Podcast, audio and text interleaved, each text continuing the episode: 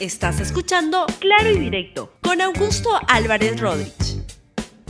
Bienvenidos a Claro y Directo, un programa de LR.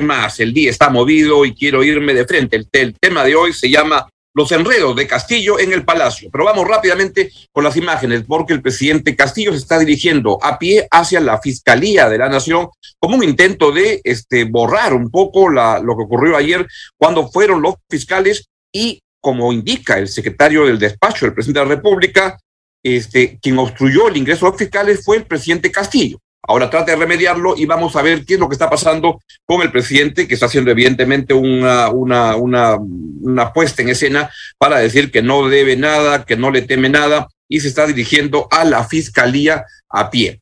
Este, vamos a ver si es que tenemos este, una versión de lo que está ocurriendo o yo se lo voy transmitiendo.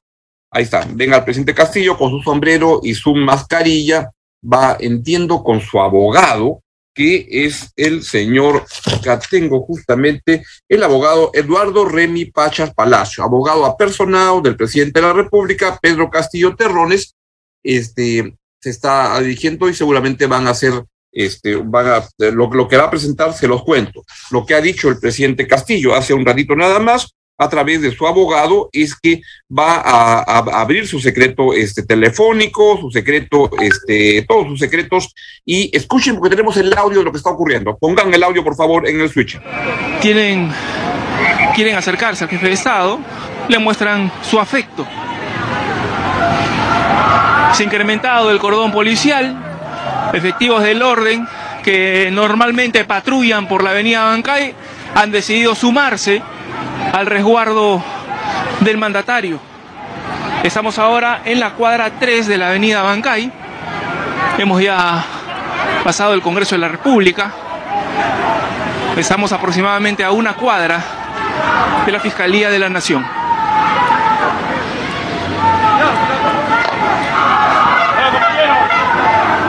Hay otro grupo que levanta las manos en señal de apoyo al presidente de la República.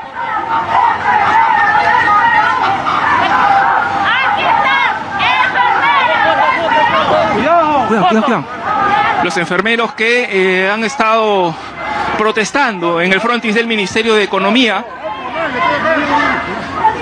ahora acompañan el trayecto del presidente de la República. Han llegado hasta este punto para que eh, en medio de todo su traslado puedan ser escuchados por el jefe de Estado.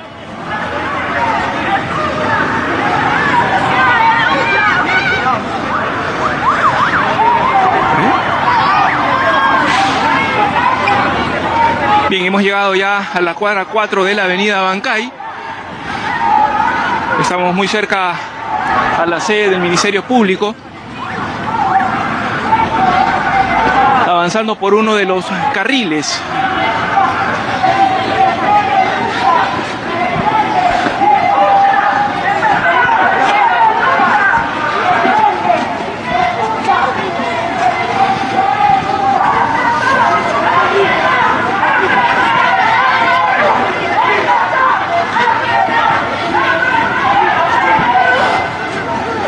Entendemos que el jefe de Estado ingresará por el frontis de la Fiscalía de la Nación, acompañado por su abogado, con quien ha mantenido una reunión previa en la Casa de Gobierno para poder analizar bien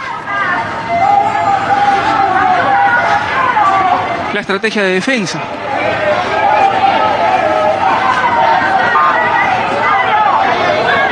Estamos ya en la intersección de la avenida Bancay con el jirón Miro Quesada.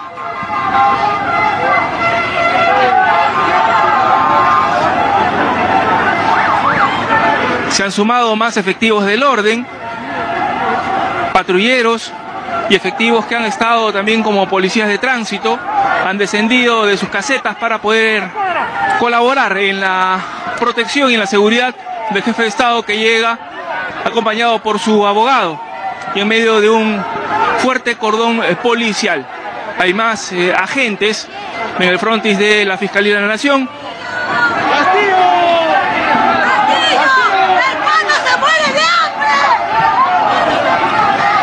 Y vamos a acompañar al presidente hasta este tramo, ya que va a ingresar por el frontis.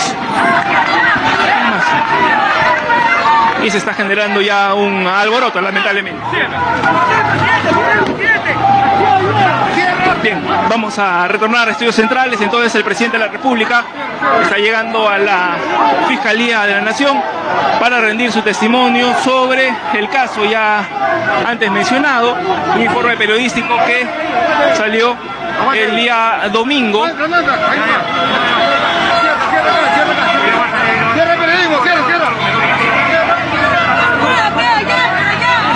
Vamos a retornar a estudios centrales entonces.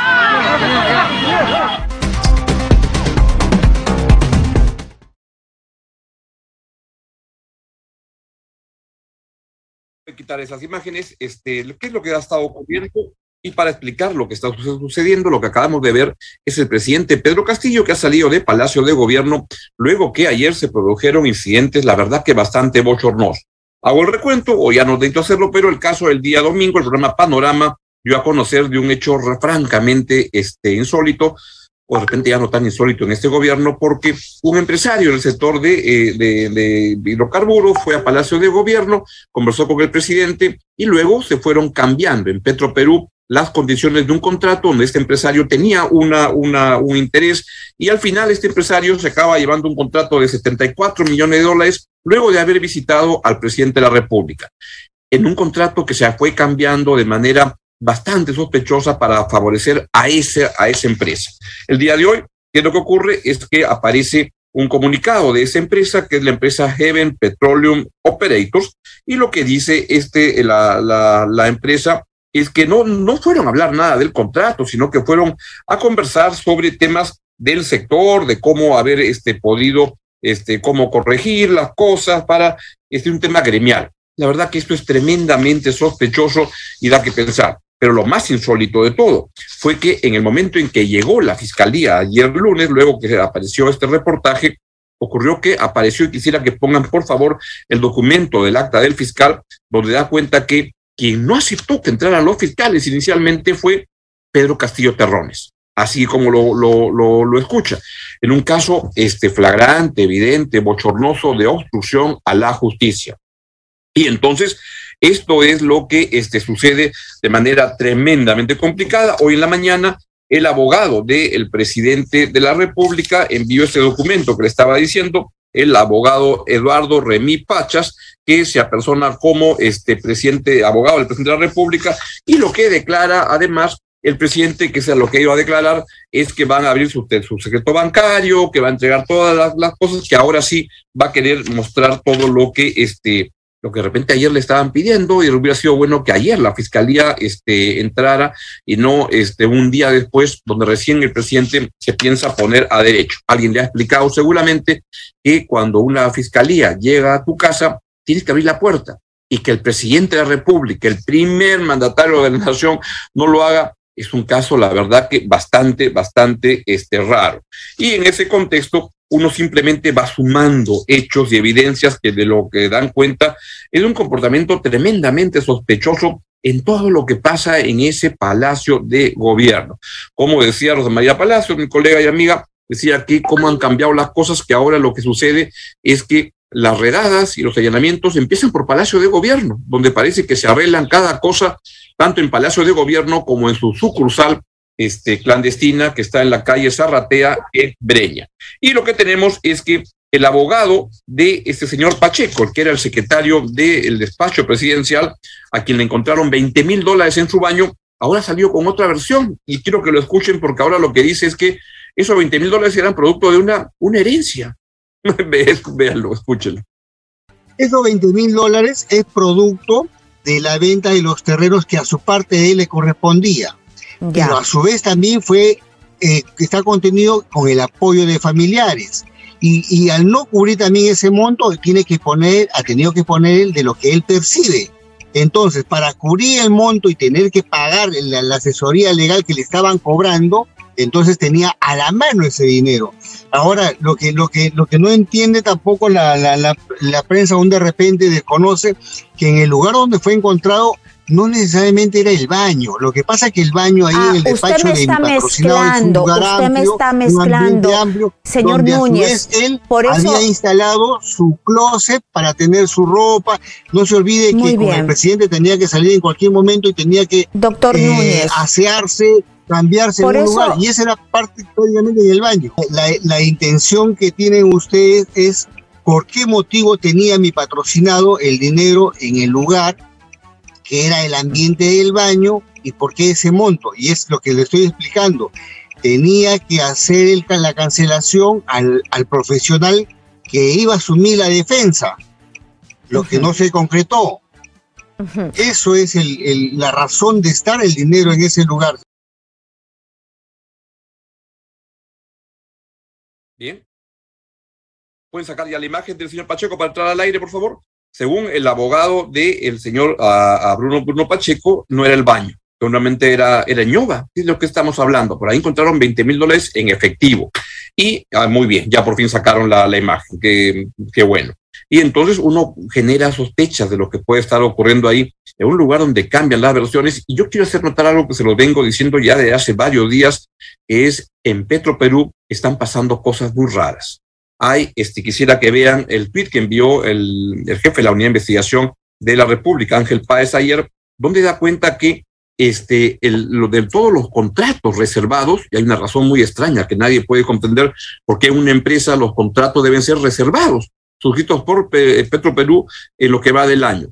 98 de los 130 se han, de los 113 firmados en este año se han firmado durante el actual gobierno, el gobierno del presidente Pedro Castillo, es lo que apunta con, con la curiosidad Ángel Páez. Y les quiero contar que tengo muchas versiones que en Petro Perú ocurren cosas muy raras, cambian contratos, renegocian y tengo la sospecha, además se ve que la señora Karelin también estuvo en Palacio de Gobierno acompañando a un empresario del sector, al propietario de la empresa Heaven Petroleum Operators, que ahora dice que este no fue a Palacio para conversar sobre este un contrato, sino que fue a, a otra cosa, hablar de temas del sector, temas gremiales.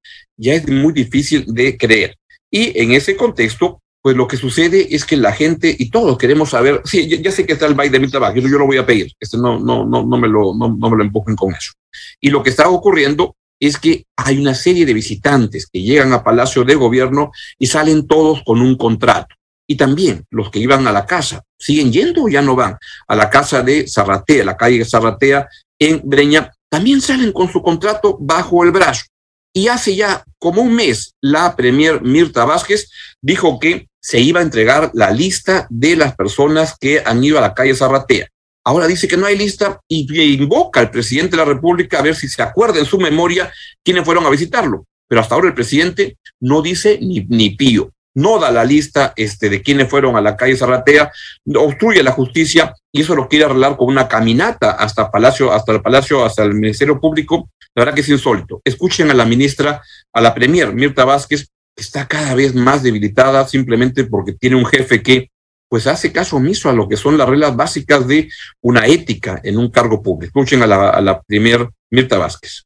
La Procuraduría ha solicitado, yo he visto la, el documento que se ha enviado, se pide el registro de personas que han ingresado a la casa y por supuesto ahí hay un problema porque el registro oficial en esa casa no existe, ¿no? Lo que podría hacerse es un ejercicio de eh, que el presidente puede eh, Em, identificar, acordarse qué personas fueron las que lo visitaron, pero en estricto, no siendo ese un despacho, no habiéndose atendido ahí asuntos gubernamentales como señala el presidente, el asunto es que el presidente reafirma que las visitas que recibió no fueron de ninguna manera para tratar asuntos gubernamentales. En esa medida, estrictamente un registro como el que se requiere no existe, pues, ¿no? Entonces, si no existen las listas, ¿cuál va a ser la prueba con la que se va a transparentar lo que ocurrió ahí adentro?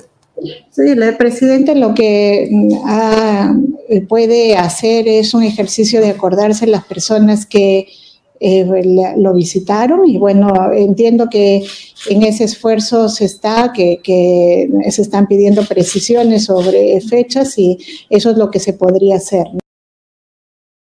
Ojalá se acuerde pronto el presidente, pero ya pasó un mes de que la dijo eso la, la, la, la Premier y hasta ahora no, no aparece nada. Y con respecto a esta situación insólita en que fue la fiscalía, y apareció en el acta fiscal una, una constancia de que quien estaba obstruyendo la justicia era el presidente de la República, ha aparecido un comunicado no sé si lo pueden este, poner, un comunicado de, eh, de, Palacio de Gobierno en que dicen, con relación a la diligencia fiscal en Palacio de Gobierno el día 20 de diciembre del año 2021, o sea, ayer, la Secretaría de Comunicación Estratégica y Prensa de Palacio dice que el presidente Pedro Casio Torres, tras cumplir una recargada agenda de trabajo y tomar conocimiento de la presencia de los representantes del Ministerio Público en la sede del Ejecutivo, dispuso que se otorguen las facilidades correspondientes para que los fiscales cumplan su labor con total apertura. En ningún momento ha dado disposición alguna a efectos de que no se realicen diligencias en algunos ambientes de Palacio de Gobierno.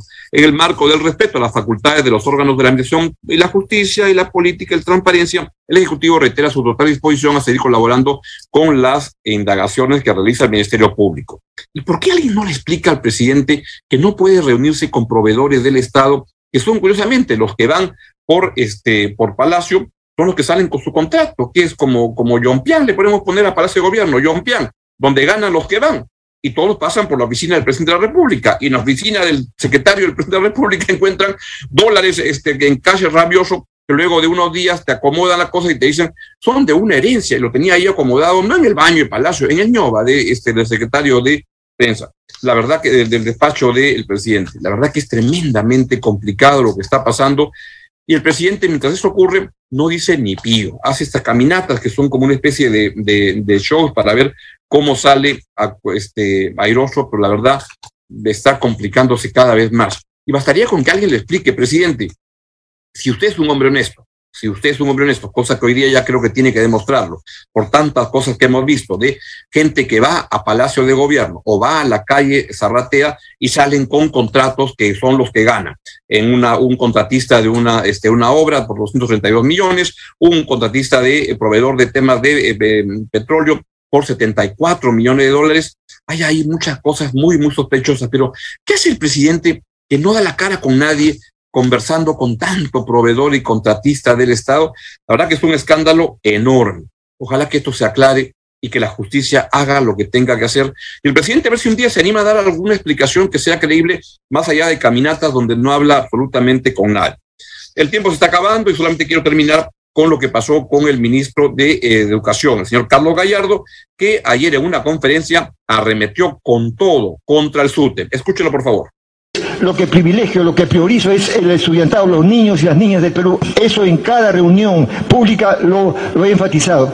Pero no puedo dejar de decir en esta oportunidad denunciar a quienes desde hace tiempo no son un gremio, no son un sindicato se han alejado los intereses populares, están en contra del gobierno de Castillo, están en contra de los intereses populares. Me refiero a, esas, a, ese, a, ese, a esa pseudo organización sindical que es un emporio económico financiero, que es un, un bastión de, de, del financiamiento de cadenas de hoteles, de cadenas de librerías, de construcción de, ahora se han, se han introducido una cuestión de bloques de viviendas multifamiliares, y es un emporio económico y no les interesa defender a los maestros, no les interesa defender la educación, no les interesa defender a los niños y a las niñas de Perú, les interesa solamente defender sus intereses económicos, afincados en la derrama magisterial, que nosotros queremos democratizar, que nosotros queremos devolverlas a sus legítimos dueños, a los maestros no que siga eh, siendo sufructuada por esta, esta pseudo organización de izquierda que se llama Patria Roja. Eso no, ya no es un sindicato. Esa es una, es una, una, una isla mercenaria, una isla de gente que está corrompida hasta el tuétano y que puede defender por sus millones vender hasta, su alma.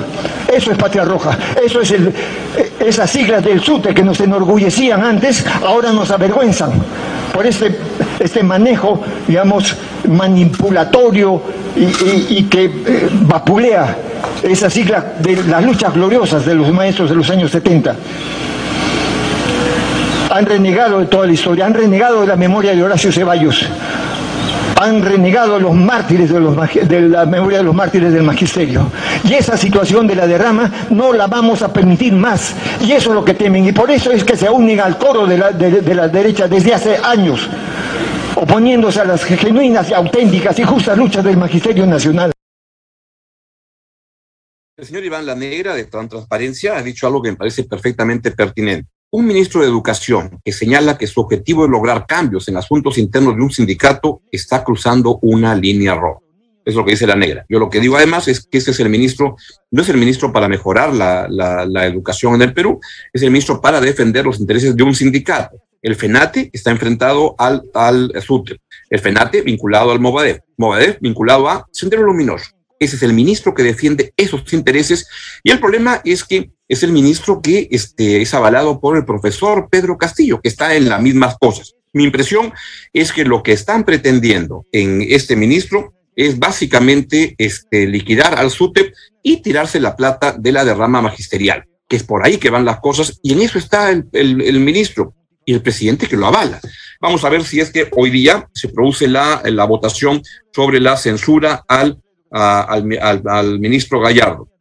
Haría un gran bien al, país, el Congreso, que censure a esta persona porque es una rémora, es un punto en contra del avance de la educación, de la mejora de la, de la, de la educación en el Perú. A este, este ministro debe enviar a su casa. El problema es a quién va a nombrar este, en su reemplazo el presidente Castillo. Porque además, el señor Vladimir Cerrón acaba de decir una cosa bien interesante que tiene que ver con lo que este, ocurre con la tan quemada Premier Mirta Vázquez o con este ministro. ¿Saben qué ha dicho el señor Vladimir Cerrón? El partido no apoyó al gabinete porque era uno de derecha. Y hoy en día recién el presidente nos dio la razón y parece que a fin de año se va a cambiar al gabinete. Eso es lo que dice Vladimir Cerrón y así van las cosas en este gobierno tan confundido y que hasta ahora le viene haciendo tanto, pero tanto daño al Perú. Bien, creo que no hay tiempo para más, estamos ya con el tiempo este vencido y entonces lo que quiero decirles es que tengan un buen día. Adiós, nos vemos mañana. Chao, chao. Gracias por escuchar Claro y Directo con Augusto Álvarez Rodríguez. Suscríbete para que disfrutes más contenidos.